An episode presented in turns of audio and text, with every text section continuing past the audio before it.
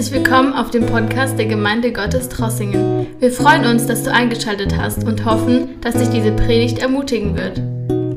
In unserer Bibelbetrachtung sind wir in 1. Johannes Kapitel 2.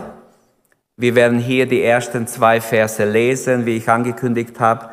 Mein Thema wird sein, was macht Jesus seit dem Himmelfahrt im Himmel? Und das haben schon manche Leute so spöttisch gefragt.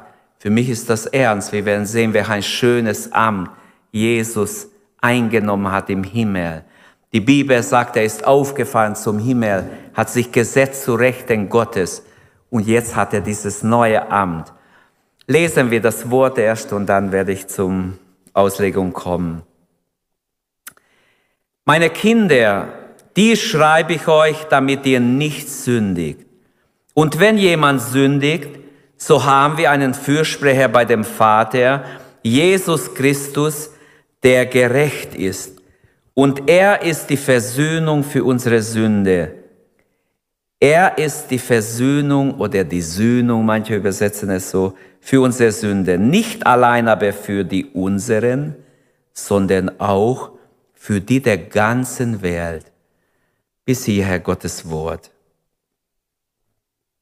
Bevor ich zu meinen Hauptgedanken komme, möchte ich kurz als Einleitung sagen, nichts ist, nichts ist schöner als eine herzliche Liebe zum Herrn, wo wir täglich mit dem Herrn leben, wandeln, verliebt sind im Herrn und wir uns freuen können über die Gegenwart Gottes in unser Leben.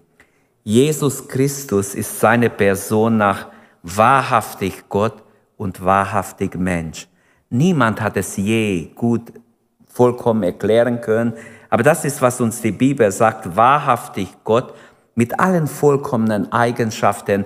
Der, der Gott gleich war, nahm Knechtgestalt an, Philippe 2. Er ist auch wahrhaftig Mensch, der beste, treueste, liebevollste Mensch, der je auf dieser Erde gewandelt hat. Amen. Einfach wunderbar. Den es je gegeben hat auf dieser Erde. Seinem Charakter nach könnten wir sagen, oder sagt die Bibel, er ist heilig, unschuldig, liebevoll, freundlich, ähm, mitleidig, barmherzig, geduldig, langmütig, sanftmütig und vieles könnte ich noch sagen, demütig. Aber seinem Ämter nach, und darum geht's hier, ist er der Mittler zwischen Gott und Mensch. Und man könnte sagen, nach der Bibel, nach dem Neuen Testament ist Jesus Hohepriester, Prophet, hier der König, der Fürsprecher seiner Kinder vor dem Vater. Und jetzt hier die drei Gedanken, ich hoffe, ihr könnt es lesen. Wir haben im Text vorerst eine Ermahnung. Es fängt so schön an. Im Vers 1, der erste Satz. Eine Ermahnung, aber auch eine Voraussetzung in Bezug auf die Sünde. Meine Kinder, die schreibe ich euch, damit ihr nicht sündigt. Dann haben wir ähm, als zweites Christus als Mittler, als Fürsprecher zwischen Gott und Mensch. Und das ist seine große Rolle, die er jetzt einnimmt im Himmel. Denn ich weiß nicht, ob wir es wissen, unsere Sünden machen immer Arbeit dem Herrn. Deine und meine Sünden machen Arbeit für Jesus.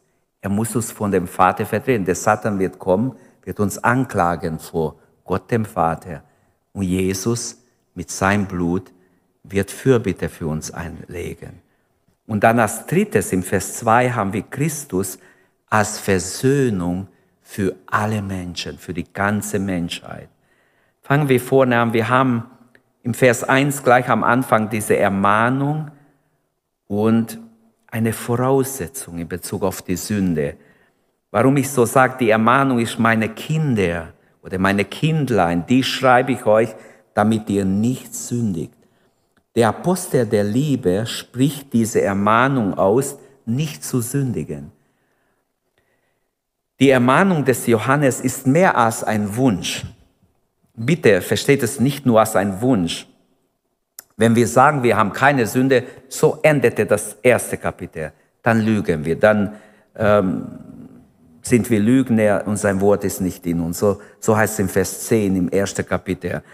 Gott hasst die Sünde. Das muss uns hier bewusst sein, wenn es heißt, meine Kindlein, das schreibe ich euch, damit ihr nicht sündigt. Ihr braucht nicht sündigen. Ihr müsst wirklich nicht sündigen. Das ist im Text. Das ist biblische Aussage hier. Niemand braucht sündigen, aber jeder kann sündigen. Die Möglichkeit ist da, weil wir noch im Fleische sind. Auch uns sollte Gottes Anliegen wichtig sein. Gottes Anliegen ist hier, dass wir nicht sündigen. Und wenn wir den Herrn wirklich lieben, dann wollen wir nicht sündigen. Wer leichtfertig sündigt, bei dem zweifle ich, dass er wirklich Gott liebt. Ob ich das bin oder du es bist, egal wer. Wir zeigen unsere Liebe zu Gott, indem wir die Sünde ernst nehmen. Denn Gott nimmt die Sünde so ernst, dass er, obwohl er allmächtig war, hat er seinen Sohn hingegeben in den Tod. Was ja viele Menschen sagen, wenn Gott allmächtig ist, warum hat er seinen Sohn sterben lassen so elendig? Wenn er doch allmächtig ist. Gerade das war schwer, weil er allmächtig ist, trotzdem nicht einzugreifen, sondern sein Sohn den Schmerz hinzunehmen, aber alles wegen der Sünde. Die Liebe Gottes zu uns ist hier in dieser Ermahnung gleich am Anfang von Vers 1. Meine Kindlein, die schreibe ich euch, damit ihr nicht sündigt. Die Herzlichkeit dieser Sprache ist so toll, so wunderbar, meine Kindlein. Diese Worte atmen Liebe aus. Äh, Gottes Kinder sind Kinder des Allerhöchsten, des allmächtigen Gottes. Wir sind Geliebte von Gott. Amen. Geliebte von Gott. Wir sind gezeugt, erlöst von Gott. Gott hat uns wiedergeboren durch den Heiligen Geist. Meine Kindlein oder meine Kinder, egal welche Übersetzung wir nehmen, das beschreibt die Herde Gottes, wie wenn aus, aus lauter Lämmer bestehen würde. So eine schöne, herzliche Sprache. Die Herde Gottes aus lauter Lämmer. Meine Kindlein, dies schreibe ich euch, damit ihr nicht sündigt.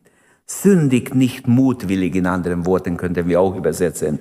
Sündigt nicht leichtfertig. Der Apostel fügt aber hinzu, ähm, weil er wusste von der von der Missbrauch der Gnade. Wir haben im Römerbrief auch den Gedanken, sollen wir dann sündigen, weil die Gnade mächtiger ist, weil uns Gott vergeben hat, sollen wir da einfach drauf lossündigen? Nein, das sei ferne. In Römer 6, Vers 1 sagt er, dass es nicht richtig wäre. Das wäre billige Gnade. Wir sollen nicht die Gnade billig nehmen, sondern wir haben eine teure Gnade von Gott empfangen. Amen. Eine teure Gnade. Dafür ist Jesus gestorben, dass wir Vergebung umsonst haben können. Und wenn die Gnade Gottes die Vergebungsgnade ist, alles er alleine wirkt ohne Hinzutun unserer Werke, denn wir sind gerettet ohne Hinzutun der Werke, das ist klar, dann ist es leicht, dass wir leicht sündigen, dass wir es gar nicht so ernst nehmen. Und deshalb sagt die Bibel an mehreren Stellen, selbst wenn mir etwas erlaubt ist, nicht alles nützt mir. Manches kann mir schaden, manches kann mich vom Weg abbringen, manches kann mich mit Sünde beladen. Die Gnade verändert doch den Menschen, seinen Willen, sein Tun. So wirksam ist die Gnade, es hat Kraft, uns zu verwandeln, eine neue Gesinnung zu geben, neue Lebensstil zu geben. Und sie ist gerade kein Freibrief, dass wir lossündigen, weil wir sowieso ja Vergebung haben. Nein, ich sehe so, diese Einleitung zu Kapitel 2 ist eine Ermahnung, dass wir nicht leichtfertig sündigen, sondern die Sünde sehr ernst nehmen. Trotzdem ist Johannes ganz realistisch. Er ist auch ein Mensch. Auch wenn er schon ein alter Apostel ist, er ist ein Mensch. Und wenn jemand sündigt, damit sagt er, es kommt vor. Es wird vorkommen, es kann vorkommen. Das hat er ja schon im Kapitel 1 gesagt. Er schreibt Kindlein oder Kinder. Es kommt vor, wenn jemand sündigt, und diese wenn zeigt ganz klar auch die liebevolle Verbundenheit des Apostels Johannes mit den Lesern des Briefes. Es könnte sein, dass diese Anrede Kinder auch historischen Hintergrund hat, dass er diese Gemeinde, denen er schreibt, gegründet hat. Er der geistliche Vater dieser Geschwister, dieser Brüder und Schwestern ist, was ja wahrscheinlich ist dass er diese Gemeinde gegründet hat und deshalb so eine herzliche äh, äh, Sprache benutzen kann. Und dann die Voraussetzung, wenn jemand sündigt. Wir haben also die Ermahnung und die Voraussetzung. Sünde geschieht auch im Leben von Glauben. Dem müssen wir einfach zugeben. Es wäre scheinheilig, wenn wir sagen würden, wir Gläubige sündigen nicht mehr. Solange wir im Fleisch sind, können wir sündigen. Und doch können wir auch die Sünde ernst nehmen und so viel Sünde wie möglich vermeiden. Das ist der Wille Gottes. Noch leben wir im Fleisch, tragen äh, diese fleischliche Körper und sind versuchbar. Wir können stolpern, wir können auf die Nase fallen, wir können unsere Finger, unsere Hände schmutzig machen oder unsere Füße. Ist das, ist dann alles aus? Fallen wir dann gleich vom Glauben ab? Nein. Johannes sagt, wir haben einen Fürsprecher. Wenn trotzdem jemand sündigt, wenn du diese Woche dich versprochen hast, mit deinem Mund gesündigt hast, dich zu schnell verletzt hast jemand vielleicht oder mit Taten oder in Gedanken, dann haben wir einen Fürsprecher bei Gott. Die Vergebung der Sünden ist Gottes unverbrüchliche Zusage Jesu Christi. Wenn euer Sünde auch blutrot ist, heißt schon in Jesaja 1,18, so sie schneeweiß werden. Und wenn sie rot ist wie Scharlach, so sie doch wie Wolle werden. Diese alttestamentliche Verheißung sind in Jesus erfüllt. Allein durch die Gnade Jesu, durch sein Opfertod ist das möglich. Und doch ist diese herrliche Gnade missbrauchbar. Viele missbrauchen die Gnade. Schon zur Zeit der Urgemeinde lesen wir in den Episteln, den Briefen von Paulus, dass die Gnade missbraucht wird. Bis heute sehen wir, wie leicht Menschen sagen, ja, ich bin halt nur ein Mensch, ich kann nichts dafür. Ja, mein Vater war schon jetzt so, mein Onkel war jetzt so ich bin halt jetzt so. Aber das ist kein christliche Sprache. Das ist keine christliche Erklärung. Jeder muss sich benehmen, jeder muss sich nicht benehmen, sondern beherrschen. Jeder muss sich lernen. Selbstbeherrschung ist die Frucht des Geistes. Jeder gehört zum Frucht des Fleisches. Als Beispiel sage ich das nur. Oder wenn jemand sagen würde, ja, alle sündigen doch, ja, ein bisschen Sünde hat jeder und damit will man seine Sünde klein machen. Vergebung ist kein Freibrief, dass wir weiter sündigen. Nein, im Gegenteil. Damit wir, hier wird der Ernst Gottes deutlich über die Sünde der Christen. Gott nimmt die Sünde der Christen ernst und äh, er droht uns sogar Gericht an. Wir müssen, wenn wir das Evangelium predigen als gute Nachricht, wir müssen trotzdem Menschen sagen, und wenn du nicht Jesus annimmst und wenn du nicht das Evangelium für dich in Anspruch nimmst, dann wartet das ewige Verdammnis auf dich. Wenn wir das nicht sagen, verschweigen wir die Hälfte vom, oder ein Teil vom Evangelium. Und die Menschen hoffen auf, ja, alle werden am Schluss irgendwie gerettet. Aber Gott nimmt die Sünde sehr ernst. Und deshalb sollten wir es auch nicht verharmlosen. Sonst machen wir die Opfer, Op, Jesu Opfertod zunichte. Es ist für uns dann billig. Da hat sich einer bekehrt. Dennis hat sich bekehrt. Und seine Kollegen in der Firma, sie haben ihm gesagt, ha, Dennis, du hast dich bekehrt, dann sündigst du doch nicht mehr, gell? Also wir, die haben ihn genau beobachtet. Er hat gesagt, doch, ich bin noch ein Mensch, ich kann immer noch sündigen, aber ich möchte nicht sündigen. Früher habe ich gerne gesündigt, jetzt möchte ich nicht sündigen. Und wenn ich sündige, werde ich gleich den Herrn Jesus um Vergebung bitten. Sie haben versucht, ihn fertig zu machen, weil äh, er war frisch bekehrt. Christen sündigen nicht fahrplanmäßig, wenn ich so sagen darf, sondern es ist mehr ein Unfall, wenn wir sündigen und wir sollten zum Herrn kommen und Vergebung bitten. Ähm, der zweite Gedanke, das war nur die Einleitung zum Hauptgedanke. Der zweite Gedanke, Christus als Mittler und Fürsprecher zwischen Gott und Mensch. Das ist sein Amt im Himmel. Nach seiner Himmelfahrt. Er hat dieses Amt eingenommen. Und wenn jemand sündigt, so haben wir einen Fürsprecher beim, bei dem Vater, Jesus Christus, der gerecht ist. Fürsprecher, das Wort im Griechischen könnte man auch mit Rechtsprechern übersetzen. Also Fürsprecher, ursprünglich, äh, der zum Beistand beim Richter oder heute würden wir sagen, der Rechtsanwalt, der dich vertritt vor dem Richter. Also es geht um einen Anwalt. Diese Stellung wird Jesus zugeteilt. Er als Amt der Fürbitter, der Mittler. Ähm, es ist einfach ein, ein schönes Amt, das er hat. Das ist eine tröstende Botschaft hier zu lesen, dass wir im Himmel beim Vater einen Anwalt haben. Preis dem Herrn. Manche haben keinen Rechtsschutz und es passiert ihnen was und dann müssen sie einen Anwalt nehmen und dann sehen sie, das kostet Geld. Aber Gott sieht uns, Gott steht mit uns in Konflikt manchmal wegen unserer Sünde. Es ist leicht zu sagen, ich habe jemand predigen gehört, ähm, alle deine Sünden sind vergeben. Auch die, die noch machen wirst, die in zehn Jahre machen wirst, alle sind auf Golgatha vergeben. Also preis den Herrn, alle sind vergeben. Das ist nicht Evangelium. Das ist Hypergnade, übertriebene Gnadenaussagen, die Menschen sagen wollen, so ungefähr, du kannst sündigen, ist sowieso vergeben. Nein, wir sollen mit der Sünde nicht spielen, denn manche haben ihr Krone verloren. Halte fest, was du hast, damit niemand deine Krone nehme. Man kann es auch verlieren und jemand anderes kriegt. Ähm, ohne Mittler sind wir dazu bestimmt, ewig verloren zu gehen. Wir brauchen diesen Mittler. Und Sünde ist in der Bibel Gesetzlosigkeit. Es wird auch als Rebellion gegen Gott beschrieben. Und Gott hasst die Sünde. Und Sünde steht zwischen uns und, und Gott oft. Und deshalb ist das Problem da.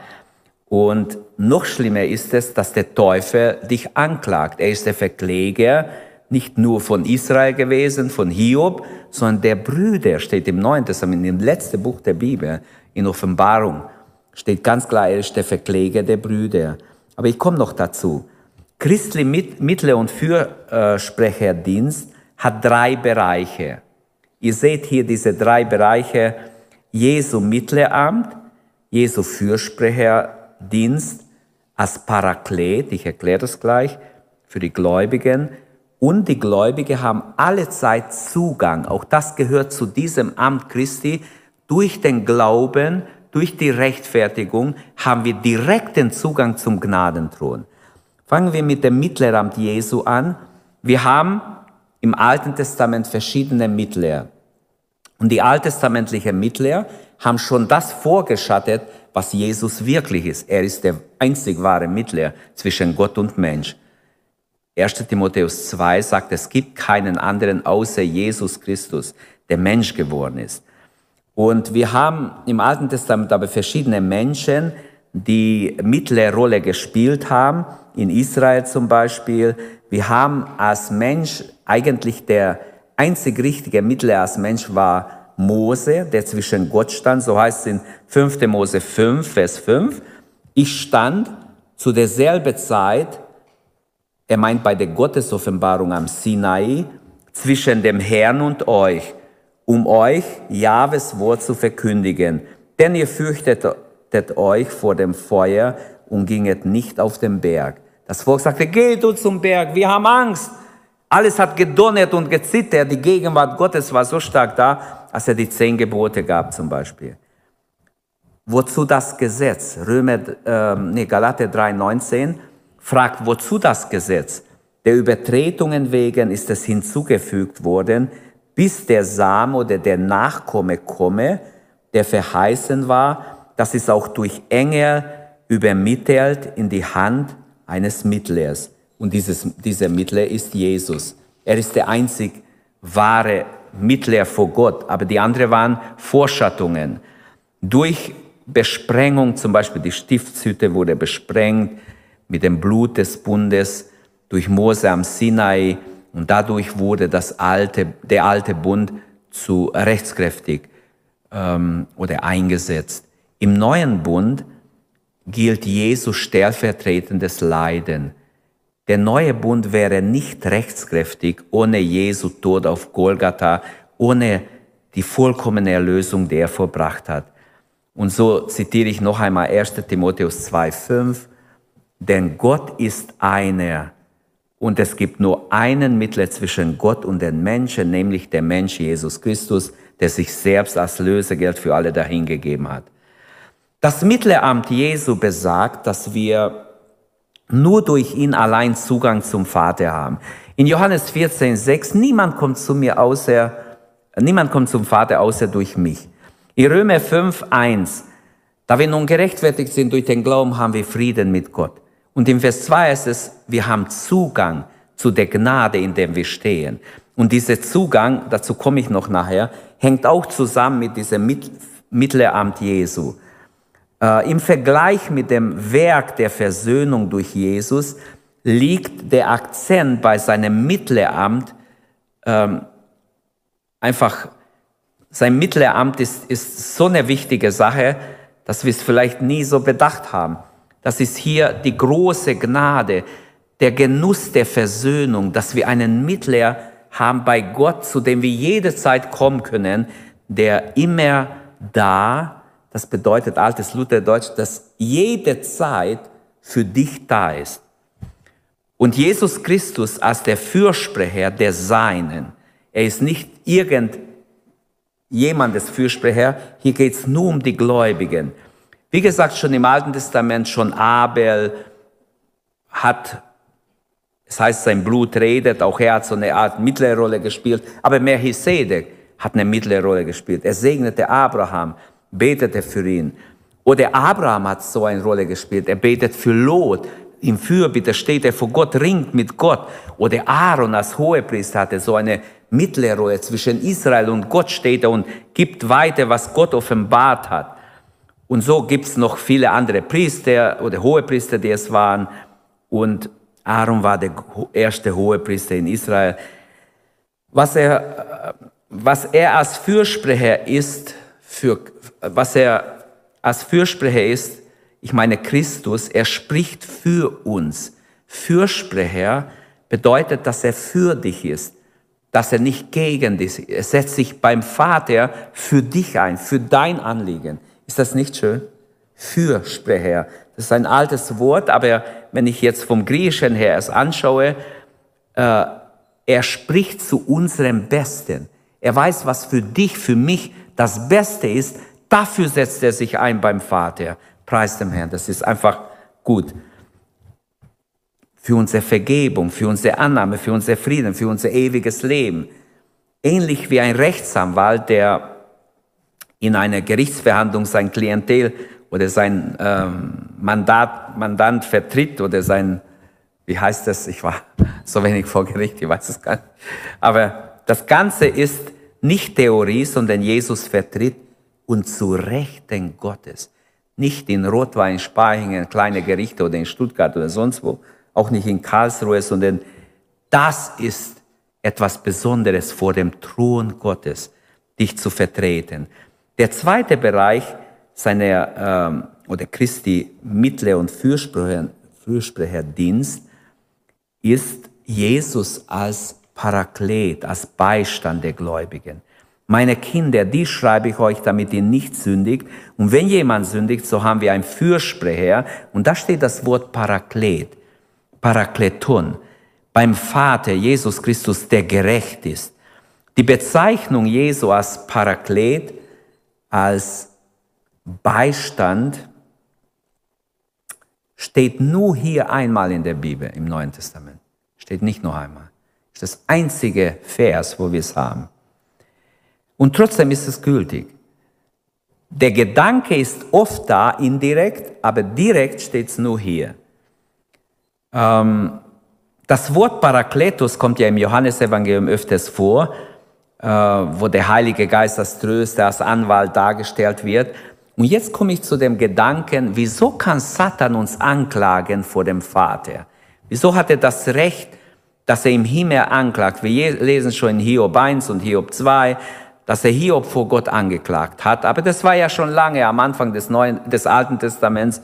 Jetzt sind wir ähm, 6000 Jahre später. Dann ähm, würden viele sagen, also jetzt hat er bestimmt keinen Zugang zu Gott. Äh, es wird in Offenbarung 12, Vers 10 gesagt, dass Satan der Verkläger der Brüder, der sie verklagt Tag und Nacht vor unserem Gott. Das Problem ist, Satan verklagt die Heiligen und er darf es tun. Er darf verklagen. Sobald wir im Gedanken, im Wort, in der Tat gesündigt haben, kann er uns verklagen. Seine Klage verliert aber sein Gewicht in dem Moment, wo du sagst, Herr, vergib mir, ich habe ich hab Sünde getan, vergib mir.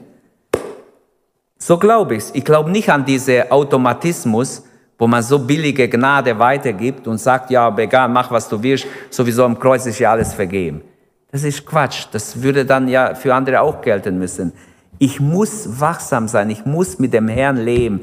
Ich muss die Sünde ernst nehmen. Ich muss lernen, dass ich nah bei Jesus bin, dass ich eng beim Herrn bin und erkenne, wenn ich gesündigt habe und Gott um Vergebung bitte. Deshalb ist ja wichtig, dass wir nie einfach den Tag beenden, ohne dass wir auch um Vergebung bitten. In Römer 8, Vers 33 und 34 ist vielleicht eine Anspielung auf diesen Gedanken, wer will die Auserwählten Gottes verdammen? Weil es geht um Anklage. Christus ist hier, der gestorben ist, ja vielmehr, der auch auferweckt ist, wer zu Rechten Gottes sitzt. Und das ist wieder sein, sein Amt als Fürsprecher. Da ist der Teufel, der klagt dich an. Du hast das und das getan, klagt dich an. Aber Christus ist da, der sich für dich einsetzt. Und er streicht für dich. Es ist ganz wichtig. Christus ist nicht gegen dich, ist für dich. Wie wunderbar. Preis dem Herrn. Wer ein Trost für Gläubige. Wir haben, ich habe einen Fürsprecher. Du hast einen Fürsprecher. Du kannst sagen, ich habe einen Fürsprecher im Himmel am Throne Gottes beim Vater, Halleluja, beim Vater Jesus Christus, der gerecht ist. Er wird nicht abgelehnt, weil er ist gerecht. Sein Opfertod hat völlige Gerechtigkeit hervorgebracht. Und welch ein Fürsprecher, er ist beim Vater. Erstmal muss man dahin kommen. Er hat's geschafft. Er ist vor dem Thron Gottes. Wie die Macht der Finsternis, warum sie Anrecht hat, Menschen, die sündigen, zu verklagen, das wäre auch eine interessante Frage, der wir nachgehen müssten von der Bibel her. Aber das sprengt meine Zeit heute Abend. Aber ich habe einiges nachgedacht heute. Wie kann das sein, dass wir wiedergeborene Gläubige angeklagt werden? Er klagt die Brüder an Tag und Nacht vor unserem Gott. Das steht wirklich im letzten Buch der Bibel. Ähm, ich möchte noch auf diese Aussage kommen, er ist gerecht. Jesus, unser Fürsprecher, er ist beim Vater und er ist gerecht. Halleluja. Er ist gerecht, der Gerechte, der gerecht ist. Ähm, Jesus ist ohne Sünde. Er hat gelitten. Er hat alles dran gegeben. Er hat gekämpft auf Golgatha bis zuletzt. Aber er hat keine Sünde getan. Der Vater hat Wohlgefallen gehabt an sein Tod. Er hat sein Opfertod angenommen. Es ist ewig gültig. Er kann unsere Not, er kennt unsere Not besser wie wir. Er kann unsere Not vor Gott bringen. Er hat vieles durchgemacht. Wir lesen in Hebräer 4, Vers 15. Wir haben nicht einen Hohepriester, der kein Mitleid hat mit unseren Schwächen, sondern wir haben einen, der uns gleich geworden ist, der empfindet mit uns Menschen, weil er Mensch geworden ist. Ich habe am Anfang gesagt, er war Gott und Mensch, aber er als Mensch hat er genau kennengelernt, wie es ist, Begrenzungen zu haben. Er war müde, er musste schlafen, er war durstig, er musste trinken, er musste essen und so weiter. Er hat als Mensch Bedürfnisse gehabt, aber als Gott war er ohne Grenzen, allmächtig. Er kennt unsere Not besser wie wir. Jesus, der Allwissende, er kennt uns. Er weiß, wenn wir mit unserer Not vor ihm kommen, auch mit der Sündennot. Und der dritte Bereich von Christi Mittle- und Fürsprechendienst ist dieser Gedanke, die, die auch verankert ist im Neuen Testament, Hebräer 7, Vers 24 zum Beispiel oder äh, auch Römer 5, äh, die Gläubigen haben alle Zeit Zugang zu dem erhöhten Herrn und durch Christus zum Vater, praktisch zum Gnadenthron im Himmel. Der irdische Gnadenthron war was Besonderes. Der Hohepriester kann einmal im Jahr hineingehen. Für eine kurze Zeit. Aber wir dürfen ins Allerheiligste. Weil die Gläubigen einen Fürsprecher haben. Weil wir Jesus haben, der gerecht ist. Durch ihn kommen wir direkt zum Vater. Wir können im Namen Jesu direkt zum himmlischen Vater, der völlig retten kann. So steht in Hebräer 7, Vers 24. Er kann völlig retten, die durch ihn zu Gott kommen, weil er immer da lebt und für sich sich einsetzt. Und dieser Vers ist auch sehr interessant. Es ist eine Parallelstelle zu unserer Stelle. Im Griechischen steht hier Eutukane. Das Wort, ich habe extra nachgeguckt, das Wort ist sehr interessant. Er kann vollkommen erretten, wird es übersetzt. Völlig erretten übersetzt Luther. Vollkommen erretten im Englischen steht uttermost. Das heißt bis zum Äußersten. Es ist ein altes englisches Wort, aber trotzdem finde ich schön. Es sagt mir mehr, das habe ich schon so von der Bibelschule gekannt, aber ich war jetzt überrascht, dass das Wort so steht. Äh, er, er rettet nicht nur ein bisschen, sondern seine Rettung ist vollkommen. Es ist ein, eine gewaltige göttliche Rettung. Bis zum Äußersten kann er retten, bis zum Schluss bewahren, mit uns sein, bis ans Ende. Halleluja. Und solch einen Herrn brauchen wir, solch einen Fürsprecher, solch einen Hohepriester brauchen wir. Das ist sein Amt im Himmel im Moment, dass er uns den freien Zugang garantiert zum Vater. Unsere Gemeinschaft mit dem Herrn soll von Liebe geprägt sein. Der Herr liebt uns. Wir sollten ihn, unsere, unsere Gemeinschaft mit ihm sollte ein Zeichen unserer Liebe sein, dass wir Zeit nehmen, dass wir ihn suchen, die Liebe zum Herrn sollte sichtbar werden darin, dass wir in sein Gegenwart kommen, dass wir uns Zeit nehmen. Wer Jesus kennt, liebt ihn. Wer ihn nicht liebt, kennt ihn nicht. Kann ich es nicht anders sagen. Es ist so. Wer den Herrn liebt, der, wer den Herrn kennt, der muss ihn lieben. Er ist wunderbar. Der schönste von 10.000 sagt zum Beispiel, ich glaube, Psalmist, Psalm 44. Ähm, wir haben viele Namen für Jesus. Die Bibel hat über 100 Namen für Jesus. Wunderbare Namen. Er will sein, äh, wer, wer ihn liebt, wer ihn kennt, will seinen Willen tun. Der will die Liebe Gottes erwidern mit seiner Liebe. Was wäre das für eine Ehe, wenn der Ehemann denkt, jetzt muss ich Blumen bringen, sonst äh, kriege ich Probleme oder so. Es wäre keine echte Blumen für seine Frau wenn ich aus Zwang oder nur weil ich schon lange keins gebracht habe, jetzt endlich mal aus Pflichtgefühl ein bisschen Blumen mitbringen. Echte Liebe würde ein bisschen anders aussehen, das könnt ihr euch selber ausmalen. Ähm, und wie viele Christen leben vielleicht so in eine Vernunftsehe, wenn man so sagen kann, oder nur mit dem Verstand, äh, in der Nachfolge Jesu, wo man so sagt, ja, okay, Herr, ich mach das, aber du musst das machen. Wenn nicht, mach ich auch nicht. Das ist echt traurig. Wir sollten viel mehr sagen, hier bin ich Herr. Ich möchte dir dienen, ich möchte dir gefallen, ich möchte deinen Willen tun. Welch ein Freud und liebloses Christentum, wenn wir aus Zwang nur immer, oh, ich muss, ich muss, ich muss. Nein, ich will, ich kann, ich freue mich, es überhaupt zu tun. Und als drittes, Heute Abend möchte ich auf Vers 2 eingehen. Christus als Versöhnung für alle Menschen. Und er ist die Versöhnung für unsere Sünden. Das ist klar, für uns, die wir gerettet sind. Aber nicht allein für die unseren, sondern auch für die der ganzen Welt. Jetzt gibt es einfach verschiedene ähm, Bewegungen in dieser Welt. Ähm, Neubewegungen, kalvinistische, moderne kalvinistische Bewegungen, die sagen, ah, dieser Vers, das ist nicht so zu verstehen, denn Jesus ist nur für die Auserwählten gestorben, für die anderen nicht. Wenn du nicht auserwählt bist, kannst du Kopfstand meinen, kannst du meinen, was du willst, sowieso gehst du in die Hölle. Die einen sind geschaffen für die Hölle, die anderen für den Himmel. Aber das steht nicht in der Bibel. In der Bibel steht sogar, die Hölle wurde nicht für den Menschen geschaffen, aber leider ist es so, dass viele Menschen in die Hölle gehen. Das steht auch geschrieben. weil sie Gott ablehnen und sein Angebot, die so wunderbar ist, trotzdem ablehnen. Aber wir sind bei dem Vers. Ist er jetzt nur für einige gestorben oder für alle gestorben? Ich, soweit ich das sagen kann, hat Calvin nicht so gedacht. Denn ich habe auch einiges von ihm gelesen. Er hat gesagt, du beweist deine Aus Auserwählung, indem, dass du dem Wort Gottes gehorchst. Du zeigst, dass du berufen bist, indem, dass du es ernst nimmst, indem, dass du dich bekehrst. Ja klar, Gott weiß ja, wer sich bekehrt oder nicht bekehrt. Ich will jetzt nicht mit Auserwählung anfangen.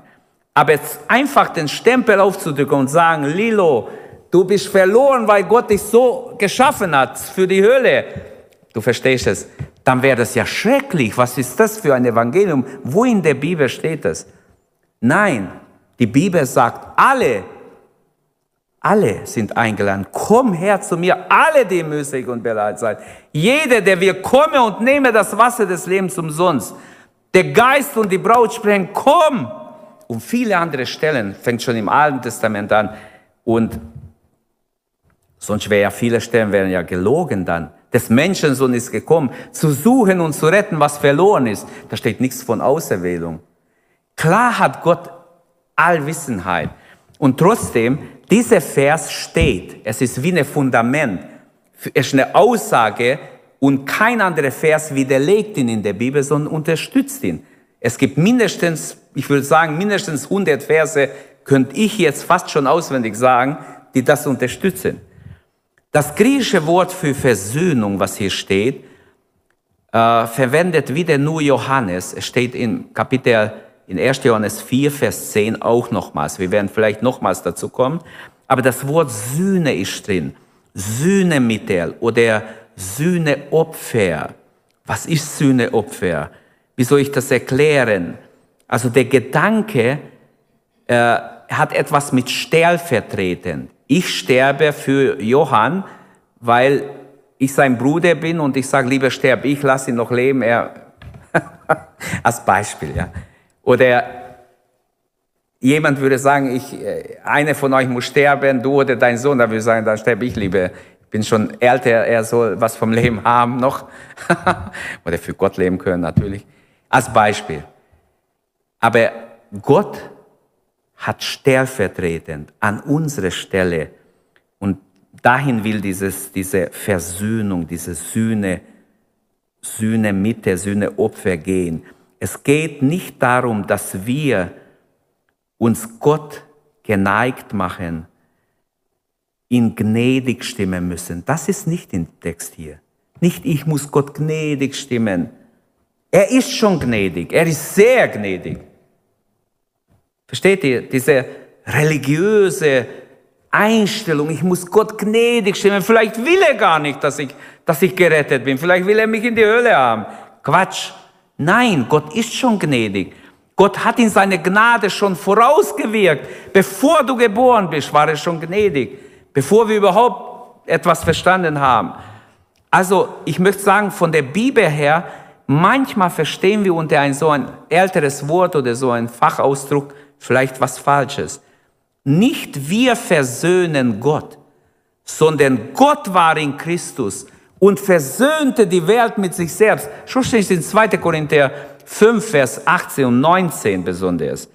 Gott hat die Initiative der Versöhnung ergriffen, nicht ich, nicht wir, nicht du.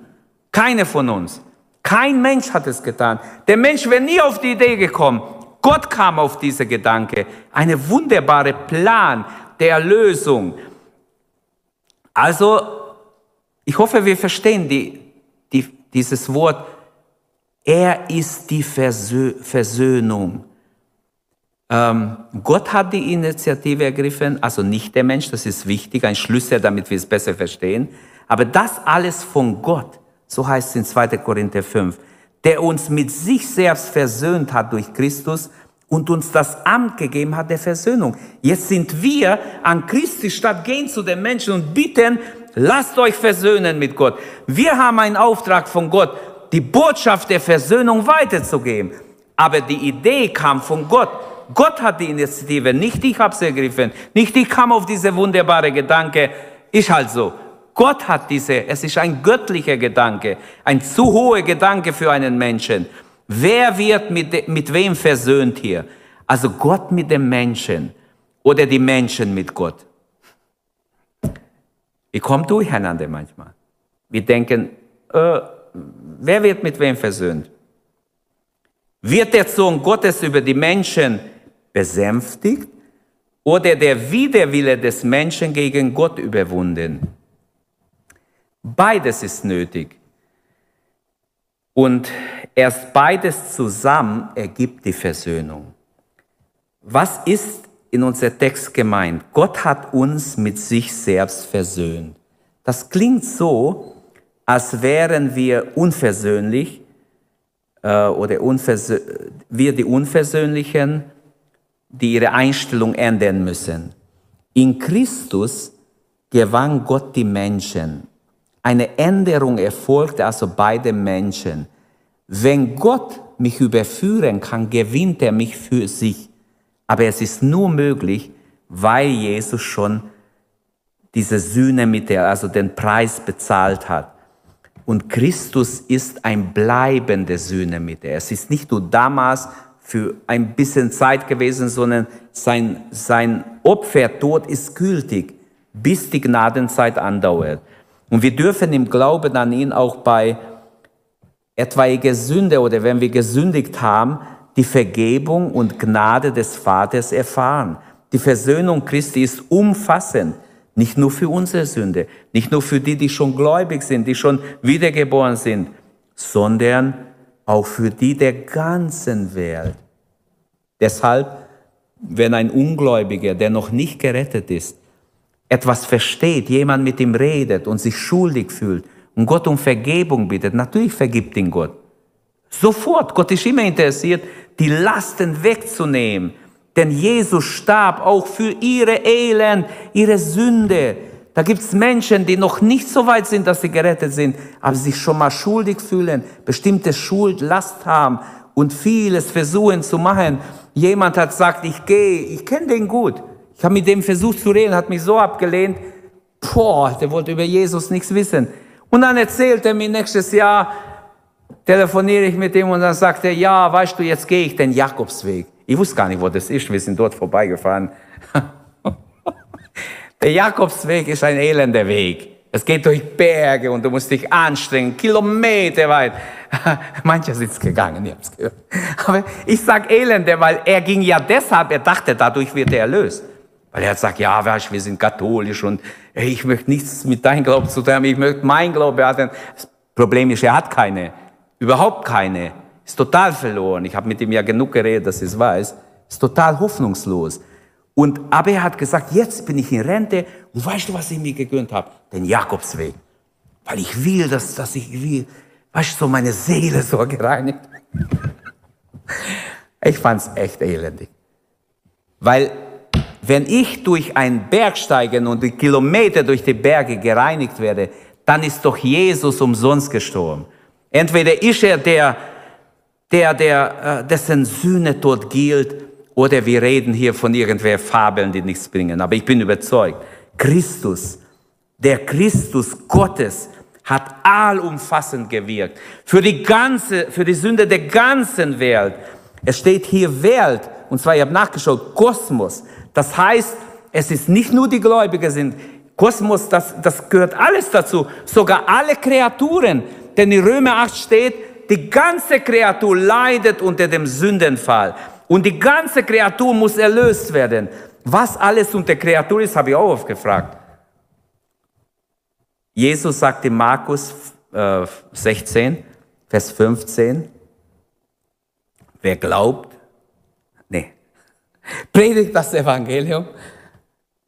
Alle Kreaturen. Das wollte ich sagen.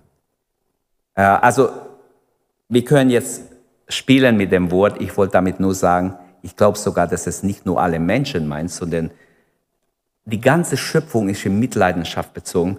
Und wir sehen, wie die, wie die Grünen das retten wollen, oder wenigstens reden sie so mit ihren kommunistischen Gedanken, sie wollen die Umwelt retten. Das ist nicht menschliche Aufgabe.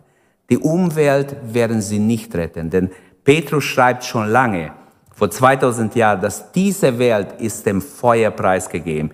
Die Elemente der Erde werden zerschmelzen. Klar, wir als Christen haben eine Verantwortung, dass wir vorbildhaft sind auch der Natur gegenüber und ich hoffe, wir sind es alle. Aber das, was heute gemacht wird, das ist schon wie eine Religion. Eine neue, eine neue Religion, die eingeführt wird mit der, mit, im Namen des Umwelts und was da alles den Menschen auferlegt wird. Der Christus Gottes hat allumfassend gewirkt für die ganze Menschheit. Die Neuschöpfung hat begonnen, weil Jesus auf Golgatha starb. Etwas ganz Neues hat begonnen. Jetzt ist Erlösung möglich. Er hat gerufen, es ist vollbracht. Und Johannes sagt, er starb für unsere Sünden, aber nicht nur für unsere, für die Sünde der ganzen Welt. Und für mich ist es eine klare theologische, biblisch-theologische Fundament. Man kann sich darauf verlassen, egal ob jemand von den Eskimos käme oder von was weiß ich wer Stamm oder aus Asien oder wo auch immer, für jeden gilt es.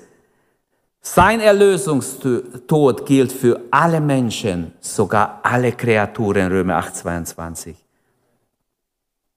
Jetzt ist die Einladungszeit, jetzt ist die Gnadenzeit. Jetzt laden wir zu Gott ein, zu Jesus ein. Aufgezwungen wird es niemand. Es ist freiwillig. Das Evangelium können wir nicht aufzwingen. Es, es gibt keine Zwangsversöhnung. Bitte versteht es. Die Zwangschristianisierung war nie Gottes Wille. Das ist Menschenwerk. Deshalb hat es so viele verletzt und bis heute wird es ihnen nachgetragen. Aber es gibt keine Zwangsversöhnung in der Bibel. Kein, keine Zwangsversöhnte. Niemand konnte mit mit, mit Gewalt versöhnt werden. Die ganze Bibel sperrt sich mit ihrem eindeutigen Ruf zur Bekehrung dagegen. Wer da will, der komme. Kehrt um, glaubt an das Evangelium. Das alles zeigt, es wird freiwillig. Jesus hat nur freiwillige Nachfolger.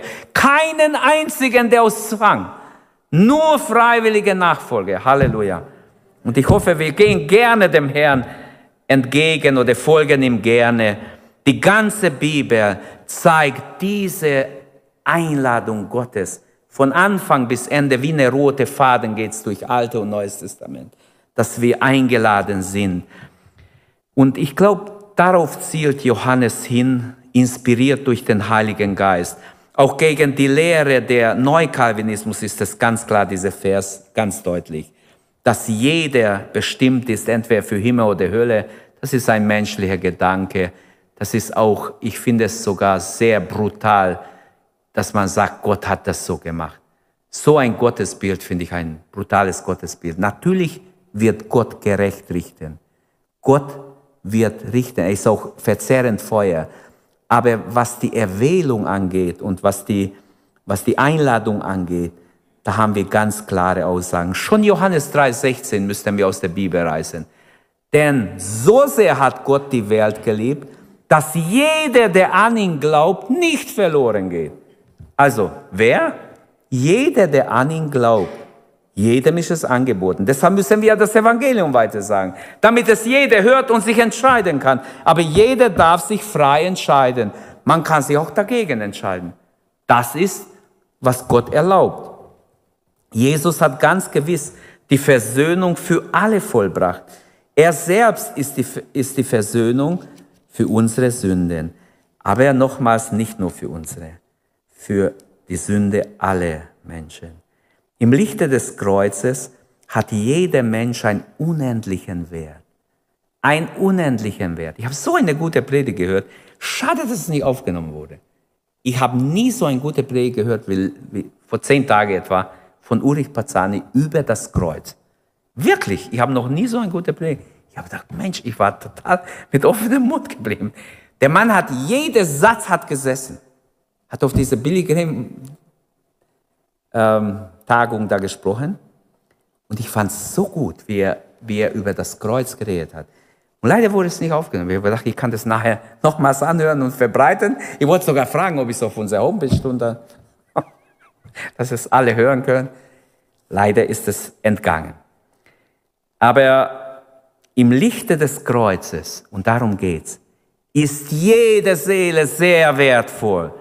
Denn was nützt es einem Menschen, wenn er die ganze Welt gewinnen könnte? Alle Schätze, Gold und Silber, alles Geld, alles, was es gibt, alle Reichtümer dieser Welt, eine Seele auf die andere Seite und die Waage geht mit den materiellen Dingen voll nach oben. Die Seele ist viel schwerer. Deine Seele, meine Seele, egal. Ein Alkoholiker, ein, ein, jemand, der auf der Straße lebt, egal wen wir nehmen. Ein alter Mensch, der kurz vor dem Tod ist, auch seine Seele ist schwerer, weil Gott Wert den Menschen gegeben hat. Eine Seele ist so wertvoll. Unsere Sünde ist Feindschaft gegen Gott. Deshalb musste Jesus die Versöhnung, die sein Sühneopfer bringen. Aber Jesus ist die Versöhnung für die Sünde der ganzen Welt. Wer seine Sünde wahrhaftig erkennt und fühlt, wird immer unter dem Eindruck stehen, der schlimmste Sünde zu sein. Ich brauche Vergebung. Herr, vergib mir. Und wird ehrlich zu Gott kommen. Und Gott ist bereit. Es ist Gott sogar eine Freude, wenn ich es richtig weiß, in Jesaja 55, Vers 7, ganz am Ende, denn er vergibt gerne. Da heißt, der Sünde verlasse seinen Weg, der Gottlose kehre um von seinen falschen Wegen und bekehre sich zum Herrn, der gerne vergibt. Er vergibt nicht nur, naja, ich vergebe dir. Nein, er vergibt gerne. Ist ein Unterschied. Fassen wir zusammen. Können wir diese zwei Verse beherzigen und sagen, Mensch, zwei wunderbare Verse von 1. Johannes 2, 1 und 2. Wir haben im Text gesehen, gleich im ersten Vers die Aussage, meine Kinder, die schreibe ich euch, damit ihr nicht sündigt. Wäre eine schöne Ermahnung. Und wir haben gesehen, er bleibt nicht bei dieser äh, Ermahnung, sondern er geht weiter und er zeigt, es ist möglich, dass wir sündigen als Gläubige. Und er zeigt auch, und ich habe versucht es zu erklären, dass Gott die Sünde ernst nimmt, dass Jesus für unsere Sünden manche Arbeit leisten musste und muss. Uns droht das Gericht, wenn wir sündigen und nicht umkehren. Sündigen ist nicht harmlos. Sündigen ist immer etwas Ernstes. Sonst machen wir das Opfer Jesu billig. Sonst machen wir es zunichte. Wir seien als zweitens Christi Mittlerrolle, als Fürsprecher vor Gott, für seine Kinder. Eine ganz besondere Rolle, die er eingenommen hat mit seinem Himmelfahrt. Er setzte sich zu Rechten Gottes. Da gibt es noch im Kolosserbrief einige schöne Aussagen, auf die ich jetzt nicht eingehen werde. Aber er hat eine wichtige Rolle im Himmel eingenommen. Und der Heilige Geist wurde vom Vater und Sohn gesandt auf uns Gläubige. Also Christi mittlere Rolle. Ich habe gesagt, es hat drei, drei Dinge gehören dazu. Sein Mittleramt, sein Fürsprecherdienst und auch diese Bereitschaft, dass wir jederzeit Zugang haben zum Herrn, zu Gott durch Jesus. Wir singen ja so ein Lied, wer Glück ist, erlöst zu sein, Herr durch dein, wie heißt es, durch dein Blut. Ja, mir fällt es jetzt nicht ein, sonst würde ich singen. Aber welch Glück ist, erlöst zu sein. Wenigstens das sollten wir wirklich uns freuen. Oder ist es nicht so? Welch Glück, dass du erlöst bist, dass ich erlöst bin. Halleluja. Wie gut für uns, dass wir einen Mittler, einen Fürsprecher im Himmel haben. Wer ein Unterschied bringt es uns. Es ist etwas Gewaltiges. Ein Glück, Glück für uns, einen solchen Fürsprecher wie Jesus zu haben, der gerecht ist, der vor Gott jederzeit erscheinen kann, der nicht abgewiesen wird. Halleluja, der für uns eintreten kann. Welch ein Glück, der versucht wurde wie wir, aber ohne Sünde blieb. Wenn der Feind kommt, Offenbarung 12, 10, wenn der Ankläger kommt und dich anklagt vor, vor Gott dem Vater, stellt sich Jesus vor ihm, zwischen dem Teufel und dem Vater. Und sein Blut ist gültig. Halleluja. Welch ein Glück für uns, dass durch Jesus haben wir Zugang zum Vater, direkt zum Gnadenthron, dass wir von Gott, vor Gott treten dürfen und vor Gott unser Herz ausschütten können. Nehmen wir uns Zeit dafür immer wieder, dass wir vor Gottes Thron kommen. Das ist ein Eigentum, das uns nicht weggenommen werden kann. Es ist einfach, es ist einfach gewaltig. Ähm, Lass mich zum Abschluss das noch sagen. Es gibt ein Eigentum, das dir niemand wegnehmen kann. Hier in 1. Johannes ähm, haben wir viele Aussagen, aber auch in Hebräer 4 habe ich erwähnt am Anfang.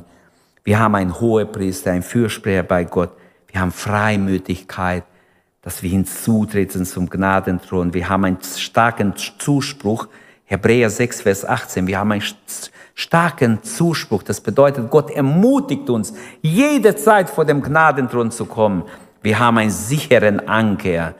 Hebräer 6, 19, einen sicheren Anker. Und all diese Dinge, finde ich, sie zielen alle hin auf Jesus, der als Mittler uns schon erwartet oder vor dem Vater steht. Es gibt keinen Unterschied. Alle haben gesündigt, sagt Gottes Wort. Alle sind dem Tod ausgeliefert. Alle stehen unter dem Gericht Gottes. Alle sind von Gott geliebt. Johannes 3:16. Alle können zu Gott kommen, solange es Gnade ist. Für alle starb Jesus. Alle sind von Gott eingeladen. Alle, die an ihn glauben, werden errettet werden. Alle, die wollen, wer da will, der komme. Lasst uns sehr dankbar sein für diese wunderbare Gnade. Danke, dass du unsere Predigt angehört hast. Wenn dich die Botschaft angesprochen hat, dann teile sie gerne mit deinen Freunden und Bekannten, dass auch sie diese Predigt hören können. Wir wünschen dir Gottes Segen.